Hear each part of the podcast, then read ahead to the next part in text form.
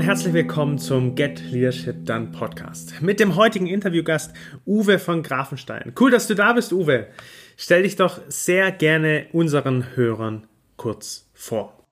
Vielen lieben Dank für die Einladung. Ähm, ja, ich bin Uwe von Grafenstein, äh, immer noch 38, ein bisschen noch. Ein bisschen bin ich noch 38. Gerade aus dem Umzugsstress ähm, entflohen. Ich bin gerade in ein kleines Haus am Münchner Stadtrand gezogen und äh, meine Transformation zum Spießer ist noch vor 40 damit vollendet. Ein Kombi fehlt mir noch. Dann, dann bin ich komplett Spießer. Ja, ich bin äh, verheiratet mit Charlotte. Mein Sohn ist sieben, Oscar. Ähm, ich habe mit 16 war ich erstmal selbstständig, habe mit 21 dann in Köln meine erste richtige Firma gegründet, mit 26 die zweite äh, eine Fernsehproduktionsfirma. Die habe ich zehn Jahre lang hochskaliert, durfte mit tollen Leuten zusammenarbeiten. Dann habe ich 2017 den Deutschen Fernsehpreis und den Grimme-Preis gewinnen dürfen. Haben eine große Show für Netflix produziert, die größte Game Show der Welt mit Sylvester Stallone. Und äh, dann war für mich viel erledigt in der Branche. Dann habe ich die Firma verkauft, bin mit meiner Familie für ein Jahr, nicht ganz ein Jahr, nach Los Angeles an den Strand gezogen. Dort haben wir gelebt, geguckt, was wollen wir so machen ähm, parallel mich bei Firmen äh, beteiligt, als Mentor dabei gewesen, ähm, Berater gewesen. Bin zurückgekommen, habe auch einen Podcast gestartet, den Hashtag Happylist, habe darüber meinen jetzigen Geschäftspartner, den Bernhard Karlhammer, kennengelernt. Auch ein Seriengründer, sehr erfolgreich, der hat kinoheld.de gegründet und auch dann verkauft an CTS Eventim. Mit dem habe ich eine kleine, aber feine Boutique-Beratungsfirma gegründet, die Karlhammer von Grafenstein. Mhm. Und in diesem Prozess bin ich gestolpert über Sascha Bayu Handoyo, der die My Bali Coffee gegründet hat. Ein indonesisch, also ein deutsches Unternehmen, halb, also halb bayerisch, halb balinesisch, mit dem wir jetzt Kaffee aus Indonesien importieren. Mhm. Und jetzt bin ich plötzlich im Produktgeschäft gelandet und wieder in einem neuen Startup, was äh, großartig funktioniert, wo ich auch großflächig mit eingestiegen bin, auch Eigentümer jetzt mit bin, ähm, da die Brand Direction mache und die Strategie. Mhm. Und ähm, ja, wir wachsen und ich habe das Gefühl, ich bin wieder unter einer Flagge angekommen, unter der ich gerne segle. Und äh, wir haben weiterhin noch Beratungskunden, mhm.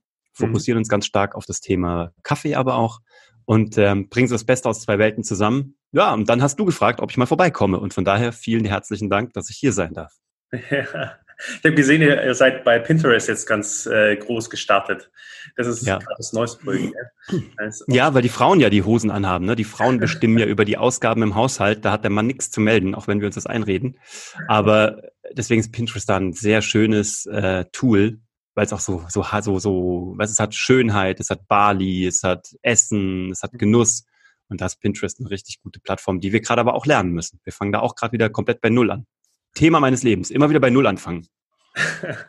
ja, wenn du da als Seriengründer da bist. Wir wollen vor allem heute über mhm. Leadership sprechen, über Führung. Und das ist ja ein sehr spannendes Thema, wenn äh, ein Team langsam aber sicher wächst. Und das wirst du sicherlich auch ähm, in deinem Werdegang gemerkt haben, dass da Aufgaben äh, auf dich zukommen oder Herausforderungen, die irgendwie gar nichts mit diesem operativen Geschäft zu tun haben, sondern du stehst dann plötzlich da und musst ganz andere Dinge bewältigen. Ähm, ja. wie, wie, hast du das, wie hast du das das erste Mal so gespürt, dass da irgendwie was Zwischenmenschliches ist und eben nicht mehr so, ich sag mal, mehr oder minder operativ produktbezogen oder eben so diese mhm. Hands-on-Arbeit? Du, also mein erstes, ich kann dir sagen, also mein erstes Führungserlebnis, also ich komme immer schon so, ich habe früher, ich komme aus so katholischem Hintergrund, ne? Ich habe so eine Messdienergruppe geleitet, ne? Also so, wo man klassisch so eine Ministrantengruppe, da komme ich so her. Mhm. Die anderen waren irgendwie so die Pfadfinderjungs, wir waren die Messdienerjungs. Und bei beiden gab es dann immer diese Führungsebenen sozusagen. Das war so mein erstes, was ich hatte. Dann war ich ähm, ganz, ganz aktiv mal eine Zeit lang in der Kampfkunst. Also so viele, viele Jahre war ich im Kampfkunstbereich und habe da auch die Trainerausbildung gemacht auch da hat mich interessiert, eben Leute anzuleiten. Aber nicht Chef, sondern irgendwie anzuleiten, ihnen was vorzumachen, sie können es nachmachen.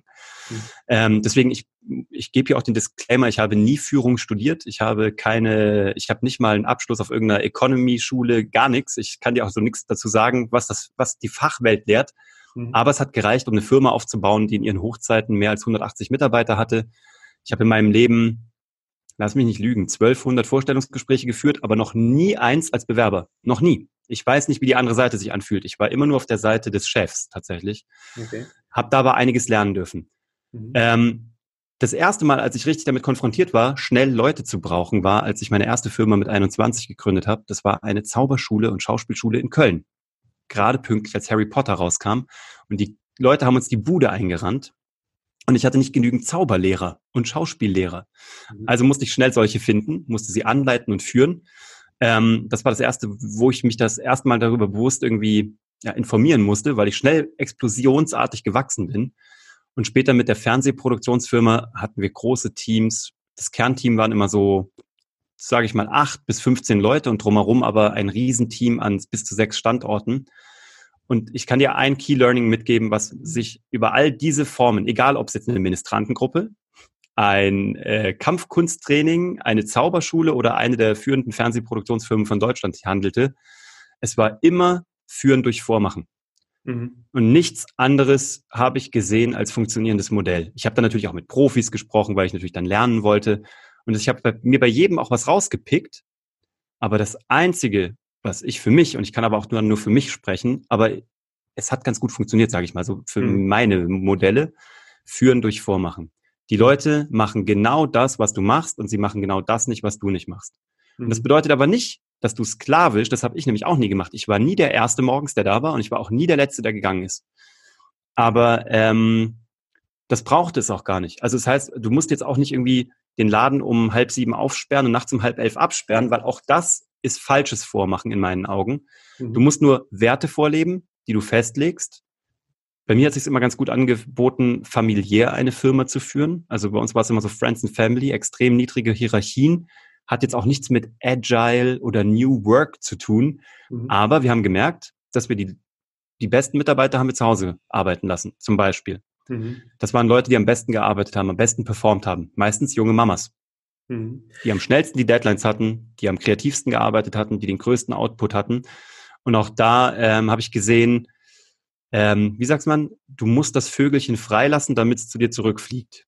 Mhm. Also ich, ich arbeite mit einem extrem vertrauensvorschussbasierten Führungssystem und ich bin damit auch noch, warte, jetzt muss ich kurz überlegen, ich bin damit noch nie derbe auf die Fresse gefallen. Ich hatte Enttäuschungen mal hier und da, aber ich bin damit noch nie auf die Fresse gefallen. Ganz im Gegenteil, wir hatten in unserer Firma, ich bin auch gleich fertig mit meinem Monolog, sorry, aber ich, das sind so ein paar Gedanken, die ich dir gerade noch mitgeben mag. Super, ja, ja. Wir konnten immer weniger zahlen als die Konkurrenz, weil wir ein kleines Beiboot waren. Wir waren so eine Boutique-Produktionsfirma am Anfang. Und da draußen geht's eigentlich nur um diesen War for Talent. Du brauchst halt mhm. gute Autoren, gute Regisseure, gute Kameraleute. Und wenn du kein Geld hast, musst du dem was anderes bieten. Und wir haben den, ähm, wir haben Wort gehalten. Das war schon mal viel wert. Wir haben Wort gehalten, wir haben Werte vorgelebt, wir waren nett. Wir waren einfach keine Ärsche. Das hat schon mal geholfen, um die besten Talente im Markt anzuziehen, obwohl wir vierstellig weniger zahlen konnten als andere. Okay. Ja, das monatlich. Spricht, spricht genau auch das an, also was auf ähm, was es in, wenn man so ein bisschen in die Trends guckt in Führung, ähm, was auch immer wieder gelehrt wird. Also genau dieser hm. Werte vorzuleben und vor allem als wachsendes Startup oder als wachsendes Unternehmen mit anderen Dingen zu punkten, wie eben diese großen Konzerne mit finanziellen, monetären äh, Anlässen irgendwie zu punkten. Ähm, ja. Wie hast du es denn geschafft, oder wie habt ihr das geschafft als, als kleine Boutique, die Werte, die ihr vorgelebt habt, denn an 180 Leute zu transportieren? Also bei einem kleinen Team ist es ja möglich und bei, einem, bei einer familiären Runde ist es ja super leicht, es in einem Raum zu machen. Was hm. passiert, hm. wenn plötzlich 180 Leute dastehen und eigentlich den gleichen Werten folgen sollten? Ja, dann solltest du im Vorfeld Satelliten gebaut haben. Und das machst du ja automatisch. Ich glaube, an der Vorgehensweise ändert sich überhaupt nichts, weil du hast ja deine erste Führungsebene, den hast du was vorgelebt. Also was, was leben die vor? Im Best Case das, was sie gelernt haben, gell? Und die leben es wieder vor. Also im Best Case, ich kann nur wirklich von unseren Firmen reden, aber da war das wie so ein ringförmiges Ausbreiten. Each one teach one. Mhm. Jeder hatte die Freiheit, das weiterzugeben, aber auch die Obligation, das weiterzugeben. Also ähm, ja, wir haben auch sehr schnell gemerkt, wer zu uns in das Firmengeflecht passt. Also wir haben natürlich auch eine, eine Vorselektion gehabt. Ne? Natürlich haben wir auch Leute nur reingeholt und ich war nicht bei allen Bewerbungsgesprächen von allen Mitarbeitern drin. Irgendwann, wenn du groß bist, kennst du auch nicht mehr jeden jetzt so ganz genau, sondern manchmal laufen Leute ins Office und du denkst dir, wer ist dieser Mensch? Bis du weißt, dass es ein Mitarbeiter von dir ist. Aber die Leute, die dann für dich die Leute eingestellt haben am Ende des Tages, die sind ja von dir jetzt nicht gebrainwashed, aber eben geprägt im besten Fall. Oder sie waren schon irgendwie ähnlich veranlagt und haben sich da nur wiedergefunden in den Werten, die sie eh für sich wichtig erachten und geben das ganz automatisch weiter. Ähm, ich weiß auch, dass wir kein Konzern sind. Also ich hatte noch nie eine Struktur von 500, 1000, 5000 Leuten unter mir. Da wird es eine andere Führungshierarchie geben. Aber ich glaube auch da, und auch das, ich habe noch kein Gegenbeispiel gesehen, also ich lasse mich gerne eines Besseren belehren, aber der Fisch stinkt halt immer vom Kopf. Mhm. Und er duftet aber auch immer vom Kopf. Heißt jetzt nicht, dass ich irgendwie besonders geduftet hätte oder gut wäre. Aber ich hatte zum Beispiel bei meiner Fernsehproduktionsfirma einen Geschäftspartner, der genau die gleichen Werte gelebt hat, für die stand. Mhm. Das gleiche machen wir bei MyBali, das gleiche machen wir mit der Karlhammer und von Grafenstein. Ich glaube halt extrem auf dieses, äh, also ich glaube an Attraction Marketing auch bei Corporate, also auch bei, auch in der HR. Also du ziehst die Leute an, du wirst magnetisch für Leute durch das, was du vorlebst, ähm, durch das, was du rausbläst oder was du halt, ne, so walk the talk. Reden können viele, aber wenn du das dann auch einlöst und tust und verlässlich bist, wird es Leute magnetisch an dich anziehen. Mhm. Ja, total gut. Also ich bin jemand, ein Verfechter von, von, ähm, von dem Credo, dass Führung gelernt sein muss und Führung gelernt äh, sein sollte. Ähm, ja. jetzt, hast du, jetzt, hast du, aus deiner, äh, aus deiner Erfahrung raus gesagt, du hast es einfach aus deinem Talent raus oder aus deiner Menschlichkeit oder aus deinem, aus deinem Gefühl raus eigentlich ziemlich gut gemacht, weil sonst wärst du ja nicht so erfolgreich gewesen. Ähm, was unterscheidet euch tatsächlich oder dich jetzt in deinem Wachstum und aus deiner Natürlichkeit, aus deiner natürlichen Führung heraus von den unglaublich vielen anderen Unternehmen, die genau an dem Punkt scheitern? Du, ich, Vorab, also sehr gute Frage, aber das liegt nicht an meinem Talent, sondern ich hatte tolle Leute, die mir das vorgelebt haben. Ich habe einfach zugeguckt. Ja. Also natürlich hat mir das damals schon in der Ministrantengruppe jemand beigebracht. Natürlich hat mir das mein Trainer oder meine vielen Trainer, meine Sifus, meine Trainer, wie, je nachdem welchem Kampfstil das war, die haben mir natürlich Führung vorgelebt. Ne? Und das habe ich, ähm, vielleicht habe ich es einfach gecopy-pasted oder mir das Beste rausgezogen von dem, was ich dachte, was zu meinem Stil passt. Aber das liegt nicht an meinem Talent. Ich habe einfach hingeguckt und ich habe probiert zu lernen von Leuten, die es besser können als ich und die viel weiter sind als ich. Würde mir auch niemals anmaßen, Leute jetzt in der HR irgendwie zu beraten oder da Experte sein zu wollen. Das ist, will ich mir nicht anmaßen ich habe nur für mich einen Führungsstil entdeckt, der funktioniert, der für mich funktioniert ja. und mit dem ich das Gefühl habe, ich hinterlasse einen positiven Footprint auf dieser Erde und keiner denkt sich, was ein Arsch. Kann auch sein. Es gibt bestimmt auch ein paar Leute, die aus unserer Firma raus sind und sich im Nachhinein noch denken, boah, unter dem zu arbeiten war die Hölle. Die haben es mir zwar noch nicht ins Gesicht gesagt, aber es wird sie geben. Ähm, ich bin da extrem so, ich glaube, es gibt so ganz basic, also ich glaube, man kann alles verkomplizieren und ich mhm. glaube, man kann sich ähm, Dinge aufpusten, vielleicht auch aus der, um sich wichtiger zu machen, als man vielleicht ist, oder eben auch um ein Produkt zu verkaufen mhm. oder einen Studiengang, who knows. Mhm. Ich glaube, es gibt so ein paar Basic Principles, so wie du in den Wald reinrufst, so schallt es hinaus. Mhm. Dienen kommt vor Verdienen und sei einfach kein Arsch. Ja. Ich glaube, das sind, das sind drei großartige Prinzipien zum Thema Führung. Und was ich, ich glaube, ich kann dir sagen, wer der beste Lehrer ist. Der beste Lehrer, der größte Lehrer zum Thema Führung, also meiner, ist sieben Jahre alt und äh, hört auf den Namen Oscar und sagt zu mir Papa. Ähm, und der bringt mir Führung bei, nochmal auf einem ganz anderen Level. Und da sehe ich aber auch wieder Führen durch Vormachen. Der Typ, wenn, wenn ich ihm sage, sag nicht Scheiße, Sag aber beim Aufbau des Packschrankes, so wie gestern Scheiße, sagt er, ah, Papa, ja. du hast gerade Scheiße gesagt. Und wenn du sagst, darf ich es auch sagen. Ja. Und dann musst du, dann kommst du in eine Bredouille. Und da merkst du plötzlich, dass du, du musst extrem treu sein. Du musst wissen, was du willst und du musst dir selber extrem treu sein. Und auch da, wenn ich mir auf den Finger haue, dann sage ich Scheiße. Also dann erkläre ich ihm auch, Oskar, es gibt Situationen, wo es vollkommen in Ordnung ist, mhm. mal Scheiße zu sagen. Geil, sehr cool. Und wenn du, wenn du da als, also du hast sehr viel erfahren selber, hast sehr viel gelernt und hast diese, also die Analogie zum, zu deinem Sohn, ja, das ist mega, klar, wir sind maximal Vorbilder für Kinder und da lernen wir schon Führung. Ähm, ja. Wie hast du denn über dich selbst dann auch herausgefunden, welche Credos für dich denn ähm, die richtigen sind? Also du hast gerade drei Prinzipien so für dich ähm, ähm definiert. Ähm, Selbstarbeit ist ja nicht die leichteste Arbeit und bei Selbstführung beginnt das ganze Jahr. Wie bist du da vorgegangen hm. oder was waren da deine, deine Anker? Ähm, du, auch da glaube ich Trial and Error und gut zugucken. Ich habe einfach geguckt, was funktioniert und wenn es zweimal nicht funktioniert hat, ist die Wahrscheinlichkeit recht hoch, dass es vielleicht einfach keine gute Strategie ist für die ja. jetzige Aufgabe in der jetzigen Situation zum jetzigen Zeitpunkt. Mhm. Und dann habe ich mir eine andere gesucht. Ähm, dann hatte ich, glaube ich, wirklich gute Mentoren. Ich habe mir gute Mentoren gesucht ja. oder die haben mich gefunden oder auf jeden Fall bin ich ihnen sehr dankbar, dass sie mich aufgenommen haben, mhm. weil von denen habe ich ja am meisten gelernt. Und mhm. das waren jetzt weder, das war, ich glaube nicht mal einer von, doch einer von denen war businessorientiert. Alles andere waren starke Menschen, die ich mir gesucht habe, die ich bewundert habe, mhm. von denen ich wusste, dass sie vieles besser machen als ich, einfach weil ich noch viel jünger bin und noch gar nicht so viel weiß und noch gar nicht so viel wissen kann. Mhm. Ähm, und da habe ich zugeguckt. Dann, ja, ich komme halt, ne, meine Mama Finanzbeamtin, mein Papa Berufssoldat, da ist das Thema Dienen natürlich irgendwie, glaube ich, gelegt. So. Äh, mein Papa hat dann nochmal den Switch gemacht von der, vom Militär zum Unternehmertum. Meine Mama äh, Finanzbeamtin und ähm, natürlich sind da auch Werte mit angelegt, ne, die ich, glaube ich, auch dann schon mit der Muttermilch wahrscheinlich aufgesogen habe. Mhm. Daher kommt dieses Dienen, kommt vor Verdienen. Und dann, ähm, ja, was du nicht willst, dass man dir tut, das fügt auch keinem anderen zu. Das finde ich ein sehr gutes Prinzip, weil jetzt bin ich alt genug mit 38, dass mhm. ich merke, dass man sich immer zweimal im Leben sieht. und dass Karma tatsächlich die Bitch ist, für die sie verschrien ist. Und Karma haut immer zurück und du entfließt Karma, Karma nicht. Und das weißt du vielleicht mit 22, 25 noch nicht. Mhm. Jetzt mit 38 merke ich das. Ich habe ein bisschen Schiss vor 80, weil wenn ich 80 bin, werde ich merken, dass Karma wahrscheinlich drei oder viermal zurückkommt. ähm, deswegen probiere ich so viele Karma-Punkte wie möglich zu sammeln, ähm, um ähm, ja mal ja. gucken. Ich muss noch tiefer in den Buddhismus einsteigen, um das Prinzip zu verstehen. Das ist ein sehr spannendes Thema. Man setzt mich auch gerade sehr auseinander. Ähm, aber das ist eine andere Geschichte, vielleicht mal einen anderen Podcast zu. Ähm, du hast gesagt, dass es dich trotzdem mal ein bisschen auf die Nase äh, gehauen hat, aber du bist noch nie richtig abgestürzt. Kannst du hm. da ein bisschen erzählen drüber, wann du mit deiner Art oder mit der Art zu Weise zu führen auch mal auf die Schnauze gefallen bist? Hm.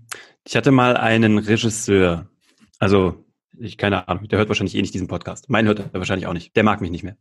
Ähm, der, wir haben ein Projekt gestartet für einen großen deutschen Sender mit einer bekannten Persönlichkeit. Und das war alles gut. Ich dachte, es sei alles auf dem Weg. Ich habe ihm sehr viel frei, frei Lauf gelassen ähm, dachte auch, der braucht diesen Freilauf und habe halt gesagt, hey, kreativer Mensch, lass ihn laufen, der weiß mehr als du, sei einfach nur, mach einfach alles möglich. Das ist so, ich sehe mich so als Ermöglicher, ne? Ich, ich räume mhm. den Weg frei, damit die kreativen Leute, die in ihrem Bereich viel besser sind als ich, sich dann eben auch austoben können.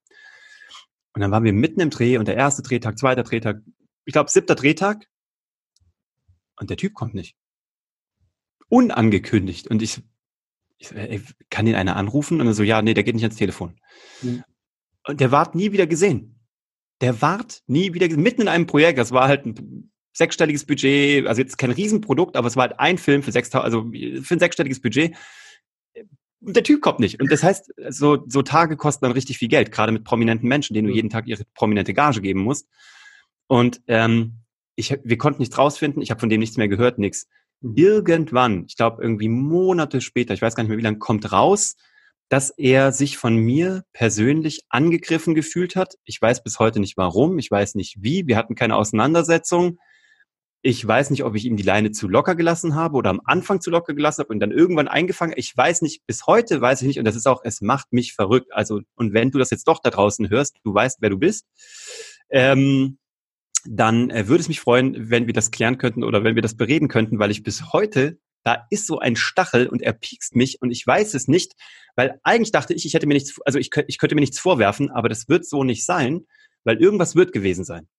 Mhm. Ich weiß nur nicht was. Und das macht mich fertig. Also da habe ich zum Beispiel gemerkt, ähm, dass nur weil ich denke, dass es das die richtige Herangehensweise ist, muss das da draußen für niemand anders gelten. Deswegen der fette Disclaimer am Anfang unseres Gesprächs. Ja. Ich kann nur für mich reden. Ähm, ja, genau. Aber, und das ist eben der Punkt, das ist, da bin ich mal wirklich auf die Fresse gefallen. Es war auch ein wichtiges Projekt und wir haben es auch dann wirklich es war, es war versemmelt. Ich kann es auch nicht als Erfolg ab. Das Ding war, das ganze Projekt war versemmelt. Lag aber auch mit da dran. Und das offensichtlich war auch in meinem Führungsstil. Da habe ich irgendwas nicht richtig gemacht. Und leider weiß ich, ich, kann da auch noch kein Learning draus ziehen, weil ich nicht weiß, was ich falsch gemacht habe. Weil du kein Feedback in seinen Augen. Weil ich kein Feedback bekommen habe. Ja. Äh, wo ich hätte gerne Feedback gehabt. Also er hätte mich auch anschreien dürfen. Sehr mhm. gerne sogar, aber dann hätte ich wenigstens irgendwas rausziehen können. Da komme ich an dem Punkt aber nicht weiter. Aber ich bin jemand, ich habe das schon ein paar Mal, glaube ich, in meinem eigenen Podcast gesagt, ähm, bei mir startet jeder im Plus. So mhm. karmamäßig und so mhm. und verantwortungsmäßig. Und du musst dich schon signifikant runterarbeiten und versauen, immer wieder, damit du irgendwann so bei mir unter die Linie kommst, wo ich sage, boah, der ist ein Penner. So, ne? Den mag ich nicht mehr. So, ich weiß, dass andere Leute das anders machen. Andere Leute fangen unten an, die haben anderes Erwartungsmanagement. So, ne? Und da musst du dich hochleveln. Ist bei mir genau andersrum. Ich bin aber noch nie, und das ist halt mein Learning, noch nie auf die Fresse gefallen damit. Schlimm, ja, dass ich dieses System gedreht hätte. Mhm. Ich starte weiterhin oben. Ich habe auch noch nie diese Bar weiter runtergesetzt. Ich bleibe immer da und denke mir, du musst es schon wirklich versauen, um es dir mit mir zu versauen. Mhm. Und das finde ich eigentlich ganz schön, weil das hätte ja auch anders laufen können. Es hätte ja auch sein können, dass es ausgenutzt wird oder dass ich mich ausnutzen lasse. Ähm, aber ich habe immer mehr das Gefühl, dass ich das, ähm, ich, ich glaube, ich werde auch besser drin, das einzuschätzen. Menschen einzuschätzen, Menschen zu lesen. Mhm. Aber ich werde auch Gott sei Dank immer noch häufig genug überrascht. Okay. Ja, ähm, also es hört sich ja auch so an, als hättest du da sehr viel Erfahrung mittlerweile auch aufgebaut. Und die Herangehensweise, die du beschreibst, ähm, finde ich mega. Also diese, dieses ähm, Vertrauensvorschuss geben und ähm, erstmal sagen, so aus der Transaktionsanalyse, ich bin okay, du bist okay. Ähm, mhm. Also dieser, dieser Ansatz, dass man erstmal bei einem Vertrauensvorschuss anfängt und dann eben weitermacht. Total gut. Wie gehst du, wie gehst du denn tatsächlich noch, das ist eine, eine spannende Frage, die ich finde, wie gehst du denn mit Konflikten um oder mit, mit, mit Herausforderungen, für die du halt am Anfang erstmal gar keine Lösung hast, was ja auch typischerweise in so einem Wachstum äh, öfter mal passiert. Hm. Ähm, ich bin so ein klassischer Troubleshooter. So, ne? Ich bin jetzt nicht jemand, der strategisch sich rein verkopft über Monate in ein Projekt, da so ganz tief geht, Deep Dive macht, alles analysiert und so weiter. Das bin ich nicht von meiner Persönlichkeitsstruktur. Mhm. Bin so nicht angelegt. Ich bin so ein Troubleshooter. Ich gucke, was ist gerade, wo brennt's. Das Feuer müssen wir ausmachen und da müssen wir gucken, dass gerade erst gar keins losgeht. Mhm. Und von daher habe ich diesen langfristigen Blick gar nicht. Ich lasse irgendwie alles auf mich einfließen und ähm, reagiere darauf. Lustigerweise haben wir uns gerade von Oculus diese Facebook-Brille gekauft, weißt du, diese VR-Brille, Virtual Reality. Mhm. Und da gibt es ein Spiel, das heißt Beat Saber. Da kommen so Blöcke auf dich zugeflogen, du hast zwei Lichtschwerter in der Hand und du musst die zerschneiden. Ja? Und das ist mein Leben, habe ich das Gefühl. Du stehst da, die werden immer mehr, immer schneller, du, die, die, die rennen an dir vorbei, dann kommen irgendwelche Blöcke, denen du ausweichen musst und du musst im Grunde genommen nur überleben. Irgendwie musst du es schaffen. Mhm. Und so fühlt sich mein Leben an. Und ähm, das äh, ist aber ein schönes Gefühl. Das mhm. kann auch mal zu viel werden. Ich hatte auch eine Zeit lang, wo mir das zu viel wurde. Auch das war ein Grund, warum ich die Fernsehproduktionsfirma verkauft habe. Da mhm. waren zu viele solcher Blöcke, die auf mich zuflogen. Er hat aber auch andere Hintergründe gehabt, so. Ähm, aber das ist das Ding. Und deswegen äh, fühle ich mich nicht so schnell von etwas überfordert, weil ich äh, gelernt habe, also ich glaube, ich kann sehr schnell Entscheidungen treffen. Ich weiß mhm. nicht, ob es gut oder richtige sind, aber ich treffe schnell eine Entscheidung. Mein Learning ist tatsächlich, je länger ich so eine Entscheidung herausschiebe, egal ob sie gut oder richtig ist, äh, falsch oder richtig ist, desto mehr türmt sich hinten auf und irgendwann ist alles falsch, egal was du da noch machst. Es wird also immer schwieriger. Deswegen habe ich einfach nur gelernt, oder das ist so eine Learning meines Lebens, lieber schnell eine Entscheidung treffen und später korrigieren, als es eskalieren zu lassen. Mhm. Ja, spannender Punkt. Also das, was du jetzt alles schon gesagt hast, ähm, das, das resoniert, resoniert bei mir total, ähm, weil also ich beschäftige mich ja sehr viel mit Führung und da lassen sich so viele Dinge wiederfinden, die jetzt auch für zukünftige Führung unglaublich wichtig sind. Solche Dinge wie ähm, Modell lernen, Vorbild sein, Reflexion, ähm, Feedback einfordern, egal ob jemand einen anschreit oder eben nicht, ähm, einen Vertrauensvorschuss erstmal äh, liefern, Mitarbeiter und anderen auch zu dienen. Diese Menschlichkeit, dieses familiäre, was du beschrieben hast, Entscheidungen schnell treffen. Und wenn alles nicht hilft oder sowieso schon einen Mentor haben, der schon weiter ist, den ich gegebenenfalls auch fragen kann und so weiter, also und, und der mir akut on demand irgendwie auch Unterstützung gibt bei meinen Herausforderungen. Das sind alles Dinge, die unglaublich wichtig sind, die du jetzt aber nicht so beschrieben hast als, hey, ich mache das, weil ich Führungskraft bin, sondern aus deinem natürlichen Doing, aus deiner Persönlichkeit raus oder aus dem, wie du eben äh, gelernt hast, deinen Lebensweg zu beschreiten äh, mit einer VR-Brille äh, auf dem, auf, im Gesicht äh, ja. lasern. Ähm, welche Empfehlung würdest du den Unternehmen mitgeben oder gerade Gründerteams oder Gründer, Seriengründer, wie auch immer, die an dem gleichen Punkt stehen oder die an dem Anfangspunkt stehen und für die das halt eben eine große Herausforderung ist? Ähm, Führungskultur oder diese Kultur, Vorbild sein, ähm, das umzusetzen in ihrem Unternehmen, die sehr operativ unterwegs sind, die überall ihre Gedanken haben, äh, aber diese Menschlichkeit und dieses ähm, Bezug zum Menschen äh, wo, wo, wo das schwer ist für die und mhm. wo trotzdem wachsen wollen. Was für Empfehlungen würdest du denen mitgeben?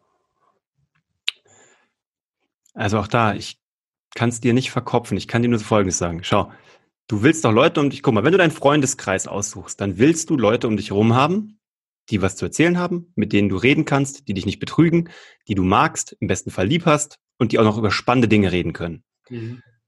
Warum solltest du jetzt irgendwas anders machen, nur weil du das Konstrukt Firma gewählt hast? Ersetze Firma durch Freundeskreis, Freundeskreis durch Firma. Also ähm, du brauchst halt hier noch Leute, die den Fachbereich abdecken können, ja, aber davon gibt es da draußen viele, wage ich mal zu behaupten. Es gibt jetzt Fachbereiche, da gibt es halt irgendwie weniger oder mehr Talent, also mehr War for Talent, aber eigentlich gibt es viele Leute da draußen. Du, es ist, glaube ich, eine Sortierarbeit. Mhm. Es gibt, du solltest anfangen zu sortieren. Mit wem, wen willst du um dich rum haben?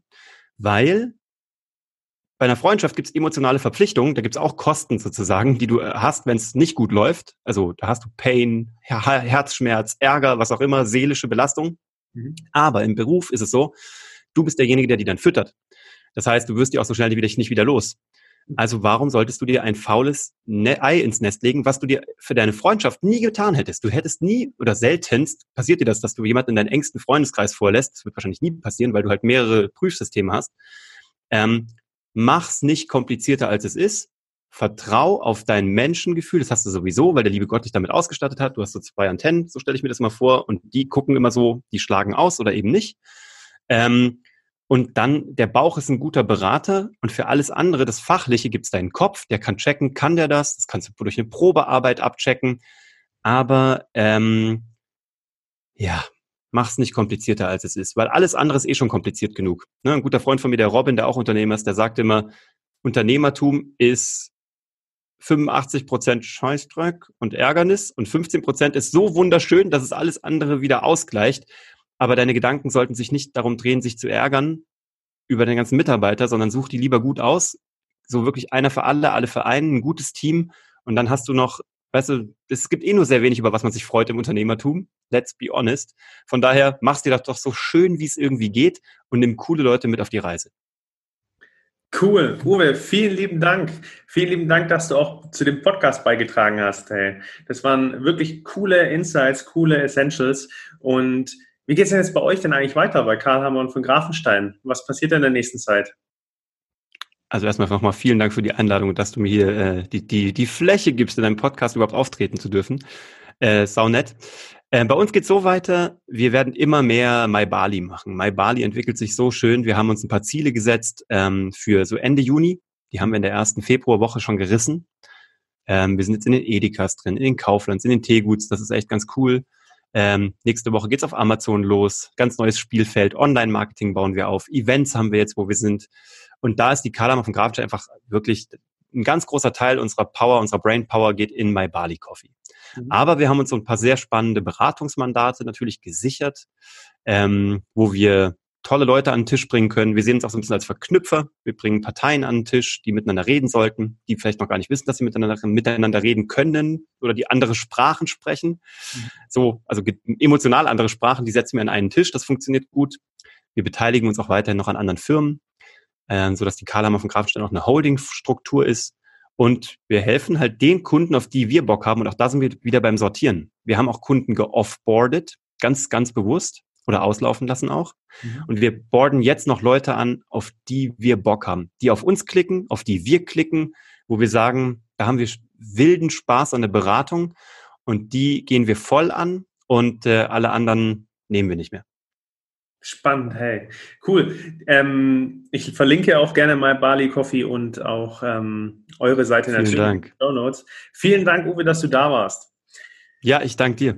Und ähm, wenn dir die Folge gefallen hat oder du noch weitere Gedanken und Anregungen für uns hast, dann lass uns gerne einen Kommentar da oder eine Bewertung. Wir freuen uns drauf und auf dein Feedback. In diesem Sinne, Peace and out.